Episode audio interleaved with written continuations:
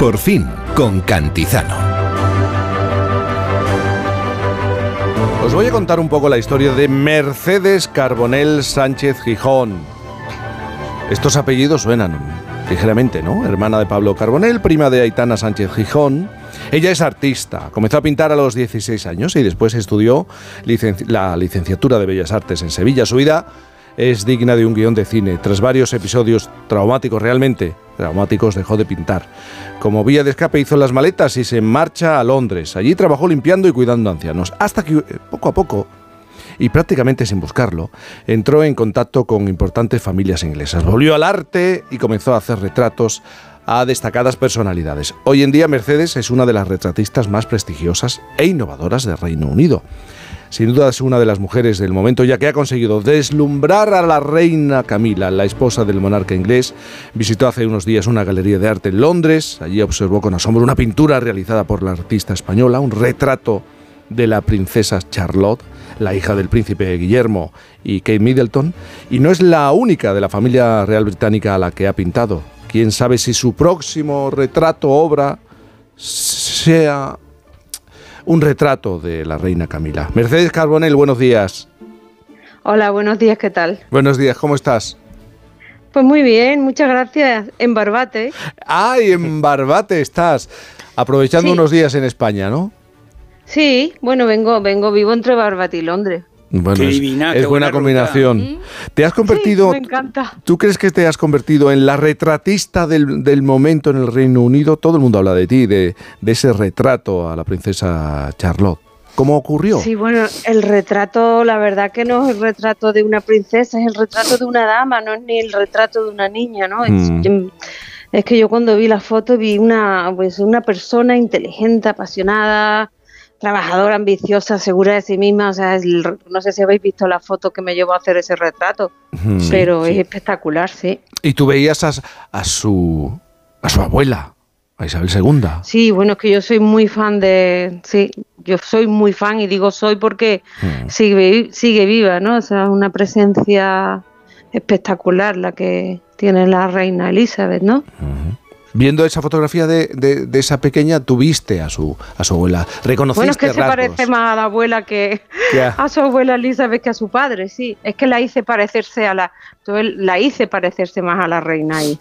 Eh, de hecho, bueno, está causando mucho. Veo foros que la gente habla muchísimo del retrato de. A uno le parece. Bueno, le, parecerle como el de Homo sapiens que se metió a todo el mundo, ¿te acuerdas? Sí, sí.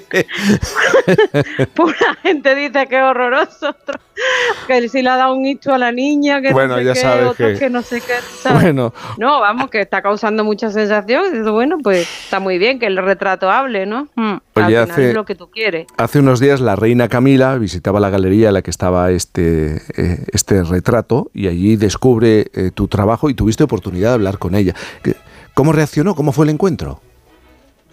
Pues mira, la verdad que se quedó, un, se quedó un poco, mm, no, bueno, que, que dijo, pero bueno, esta niña la conozco.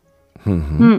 Y bueno, y me felicitó mucho, me preguntó qué hacía cuánto tiempo que llevaba en Londres, y le dijo, bueno, pues que la ilusión de mi vida es exponer en la National Portrait Gallery, por esto que cuando fue la pandemia, que estaba todo Londres vacío, cogí un mueble de casa, la tetera está plateada, y me fui con una fotógrafa eh, rolluela a hacer, a que hiciéramos fotos. E, e, hicimos una foto maravillosa. Yo me puse este traje que, que es un traje de seda con topos dorados que pertenece a una familia, lo compré de segunda mano. Y es un traje que se había hecho en África, todo el telar, la, espectacular el traje.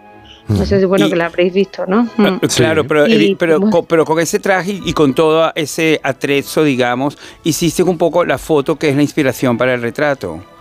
Eso es lo que me estás explicando. No, hice una foto mía con el retrato de la niña, también puesto en un caballete y con la National Gallery detrás. Eh, vacío todo, ¿sabes? O sea, vacío. y, entonces así cumpliste tu sueño de estar en la National Portrait. No, así como que lo, como que lo, lo visualizas, tú sabes, ¿no? El poder de la mente. Eh, yo creo mucho en el poder de la mente, lo visualicé y bueno, ahora soy el número me presenté al concurso de la National Portrait Gallery que está detrás, ¿no? como bien sabéis. Está estás preseleccionada, ¿no? Sí, preseleccionada para. Hemos presentado, yo no sé, pues yo soy el número 11.995. 11.995. Oye, no es, la primera vez que pintas a un miembro de la familia real británica. También pintaste. Este, este tema le va a gustar a Boris, a Meghan Markle. Oh, wow. Sí, ¿Y se lo comentaste, y se lo comentaste a Camila cuando estuviste hablando uh, uh. que habías retratado a Megan. No, no, porque porque no, se veía que estaba ahí abajo. Yo había puesto abajo una noticia, la noticia, bueno, que salió en el país mm, hmm. eh, y había eh, enmarcado el, el, trozo de periódico, la página, para que se viera que estaba también, que el cuadro lo había pintado ya hacía tiempo, que no es que hubiera pues, me hubiera puesto a pintar el cuadro porque ella iba a venir al estudio a vernos sino porque el cuadro ya estaba pintado. Y efectivamente el cuadro de Megan lo tuve en eBay mucho tiempo. porque, bueno, porque... Que, para, para, para, buscar también una manera de, de, venderlo, lógicamente, Porque lo veía muy cutre, no, porque no por eso, sino porque yo la, la pinté a ella con la bandera americana y la inglesa. Hice una mezcla de la americana y la inglesa y a ella la puse mirando para atrás que miraba la bandera americana como despidiéndose. Hombre, o sea, como ahí se queda. ahí se queda como estatua de sal, como si fuera la mujer de Lot, que se queda eh, petrificada. Me, encantan esas asociaciones de Mercedes, pero Mercedes también es un poco lo que estabas diciendo, que tú visualizas las cosas, ¿no? Con tus retratos también, y, eso le, le otorga unos significados. Mm. Claro, igual tengo yo la culpa de que la Merkel se fuera a América. Oye, eh, Mercedes, leyendo sobre ti, algunos dicen, pues también es la historia, la historia de su vida es la historia de, una persona que intenta superar obstáculos muy serios a los que se ha enfrentado, eh, la, muerte de tu hermana y también un incidente eh, violento, una agresión en, en Ecuador. ¿Tú crees que tu vida da para un libro? No, hijo, no, mi vida no da para un libro porque como me ponga a escribir libros, no. No, mi vida es una enciclopedia, es una enciclopedia. Yo escribí el primero, tengo escrito el segundo, pero digo, mira, sucede que cuando escribes, paras tu vida. Ya. Eso es verdad. A mí, por, me parece a mí, sí. paralizas tu vida. De hecho, la soledad de un escritor es diferente a la soledad de un pintor. Ya, ¿cómo, cómo, cómo de diferente? Pues verdad, porque cuando eres escritor tienes que irte a un sitio que no te moleste nadie, no te puede hablar mm, nadie, porque mm. tienes a todos los personajes moviéndose en tu cabeza, estás viviendo intensamente dentro de tu cerebro, pero fuera no está pasando nada, está todo dentro, esa es la, entonces paras el mundo. Y claro, no, es ya que la vida no nos la anda para que la paremos. Ya. ¿Sabes? Hay que tener un respeto a la vida. Pero Mercedes. yo no lo tuve. pero, Mercedes, y, cuando estás pintando no es igual, no, no, no detienes las cosas, no necesitas refugiarte en un sitio especial. Mm, no es lo mismo, no es lo mismo, porque estás moviéndote. Cuando estás escribiendo, estás sentado. Es verdad cuando estás pintando necesitas muchas cosas, estás moviéndote, luego tienes actividades como es pintar los, eh, limpiar los pinceles, comprar pintura, eh, relacionarte más porque tienes que ir a pues lo que sea.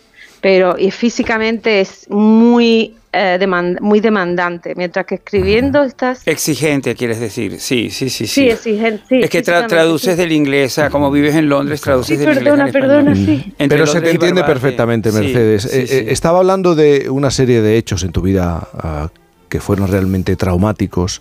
Tú viajas a, a, Reino Unido y empiezas a trabajar, a cuidar de ancianos, a limpiar en diferentes casas. Sí. Y vuelves a la pintura porque hay una persona que te dice, debes volver. ¿Quién es esa persona? ¿Y por qué te lo dice? Pues mira, eh, resulta que, bueno, pues eh, la verdad que cuidando ancianos estuve un día, hmm. desgraciadamente, porque yo llevaba, bueno, pues cuatro, llevaba cuatro intentos de suicidio muy, en un mes, entonces, y ya digo, mira, y ya el último era que digo, yo estoy ya seguro que, vamos, no lo voy a contar porque no quiero que nadie lo haga, pero vamos, que digo yo que es bueno, de que sí, digo, si en este he fallado, Digo, es que tengo que seguir viviendo, es que me ha tocado vivir pues con, con que me ha tocado vivir sufriendo, porque era un sufrimiento brutal, era el infierno donde yo estaba. Y digo, bueno, pues voy a ver, a lo mejor si cuidando ancianos, pues voy a dedicar mi vida a cuidar a ancianos, porque yo ya no tenía, no tenía, no sabía quién era, no, yo no era Mercedes Carbonell, yo era, yo era, no se sabe, ¿ah? no, yo no, no tenía identidad. Y mm. digo, pero bueno, como cuidar, me, me gusta tocar, me gusta acariciar, me mm. gusta dar masajes y tal. Digo, bueno, pues igual cuidando a una persona, cuidando, pues me, qué sé yo, por lo menos hacerme, por lo menos dedicarme a algo, ¿no? Sí. Total, que me fui, me fui a hacer un curso, hice un curso en Consaltas, una agencia que te, que pues en tres días tú haces el curso y al, cuarto día prácticamente ya está, ya me habían mandado a la quinta puñeta a cuidar de una señora que había sido bailarina monísima. Sí. Oye, ¿no que se me cae la señora el primer día en el baño? Vamos, que bueno, digo, de verdad, qué horror. Y cogí, la levanté, claro, como estoy tan fuerte, y digo, pumba, la levanté del suelo para arriba, cuando nos habían dicho en el curso, durante los tres días, que, se, que no puedes hacer eso, porque se le, se le cambia todo el sistema vascular. Bueno, total, que me despidieron. Mira, qué disgusto. Y ya digo, bueno, pues limpiando y tal, bueno, ya, bueno, ya por ahí, por, vamos que sí, que la historia se sabe, vamos que es que nada más que me preguntan mucho por esto y sale mucho en las revistas, entonces Claro, porque es muy llamativo. Pero nos lo estás explicando muy bien. Te agradecemos toda la sinceridad. Gracias. Pero estábamos hablando de Natasha, ¿no? Se llama, esa señora. De Natasha Palmer, sí. Bueno, eso fue graciosísimo, porque tú imagínate que tenía, bueno, tenía un sistema, vivía, vive en, Hampstead, en, una casa en Hampstead Heath, y mm. tiene toda la casa entera con, con, que pone música y sale a todo. Total, que yo le ponía volumen de cinco, cinco pisos, ¿eh? Sin ascensor, que estaba todo el día para arriba y para abajo, vamos, que me puse como que no vea las piernas, vamos. Y mira, y ponía la y estaba poniendo fíjate la música de David porque porque bueno porque bueno por también por las cosas fíjate tú las bueno porque estaba dirigiendo el South Bank Center ese año que además fue muy curioso porque yo cuando me casé le había dado camisetas a todo el mundo que ponía yo me casé con Mercedes Carbonell. Y digo un día fíjate, pensando, estaba en casa, digo, hay que ver que todo el mundo sabe que me he divorciado y a David todavía no le he dicho nada, que David venía muchos años a Zahara y estaba todo el día con la camiseta puesta. Total, pues no que entró en el metro y por la escalera bajando todo, todos los carteles diciendo que David dirigía el South Bank Center. Total, que llamo a la oficina y digo, oye, ¿qué tal? Dile a David que estoy por aquí, que me mande invitación para la entrada, para tal. Total, le llevé ya la camiseta de Yo me divorcié de Mercedes Carboné en, en, lila, en lila, en color lila así oscurito. A Natasha. en verde. no, eso fue el primer día. Luego vale, vale, no te vamos a confundir. Me todas las fiestas de todos los días, que fue espectacular todo el programa que hizo. Y cuando estaba ahí, nada, ya me pongo, estoy escuchando tal. Y de repente eh, me dice, este, había un invitado que era el Mm, el cónsul, de, vamos, que no tiene, vamos, que era cónsul de las Maldivas, pero vamos, que eso que yo no tiene ningún interés, vamos. Menudo rollo ese cónsul inglés en las Maldivas, vamos. Por favor. Podría dedicarse al monólogo también, ¿eh? no solo al retrato. Aquí está empezando es que biografía, ¿eh? ¿Sabes lo que pasa, Mercedes? estamos intentando unir una historia con otra. es que no dejo hablar a nadie, perdonad. Que es genial. No, Mercedes, al monólogo bonito. Que habla, que es maravilloso escuchar. Por favores.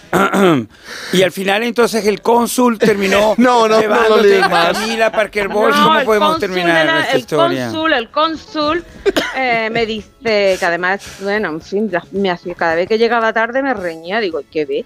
Mira, mm, digo, pero además que es que estaba él solo en la casa. Bueno, total, Natasha me dice, oye, que me ha dicho tal que, que conoces a David. Que digo, sí, dice, es que yo soy súper fan, por favor, mm, que yo lo quiero conocer. Digo, bueno, pues para, la fiesta de esta noche, pues ya te digo que era, era un mes entero, todos los días todos los días yendo al, al, al, Center a todo lo que había elegido. Bueno, fue un lujazo cultural, ¿sabes? Y, y me dice, y le digo, bueno, pues voy a llamar a la oficina para que me den más pases. Y ya, y ya vi, ya, bueno, sí. Y ya, bueno, pues nada, le presenté a David Ben y ya empecé a gustarle yo más como para salir de juerga, que no para ah. tenerme de muchacha. Estás hablando, hablas de David como si fuera. Pero escúchame, hablas de David como si fuera. Estás hablando del líder. Marido. Eso es marido. ¿Cómo se hablara de qué? no. Oye, lo que queríamos llegar a la historia de Natasha, eh, que es la que te dice, oye, ¿por qué no vuelves a pintar? Y a partir de ahí. No, ella no me dijo por qué Eh, no vuelve a pintar. Anda, Yo lo que estaba fue el cónsul, fue el. Estaba ya harta de. de todo. Fue el cónsul. Bueno, Mercedes. Entonces me encargó los retratos y yo ya, pues ya me cogí un estudio, pero vamos, que yo no cogí, yo hice los retratos no porque quisiera volver a pintar, sino porque se- ya es que estaba destrozada, de verdad. Las manos las tenía de planchar. trabajar en esa ¿Sabes lo que es trabajar ocho horas todos los días sin parar? Claro, cinco que pisos lo- sin ¿Cómo he dejado ascensor. yo Londres? Que he dejado Londres como los chorros de Londres. Londres, Claro. que Londres, que, que sucio Londres. Digo, ¿Londres sucio? Sí, yo me lo he limpiado entero de arriba abajo. Bueno, Mercedes, Mercedes, tenemos que seguir. Mercedes Carbonell Sánchez Gijón, la reina Camila se para y se sorprende. Yo conozco a esta niña. Claro, Y- claro. Y ve la figura de la- Charlotte. sí, y de su suegra eh, de- reflejado en la cara de esa Hombre, de niña. la reina Isabel. Mercedes, un beso enorme. Y gracias. Venga, otro a vosotros, a vosotros. Muchas gracias a vosotros. Gracias. Adiós. Adiós. Chao. Bye.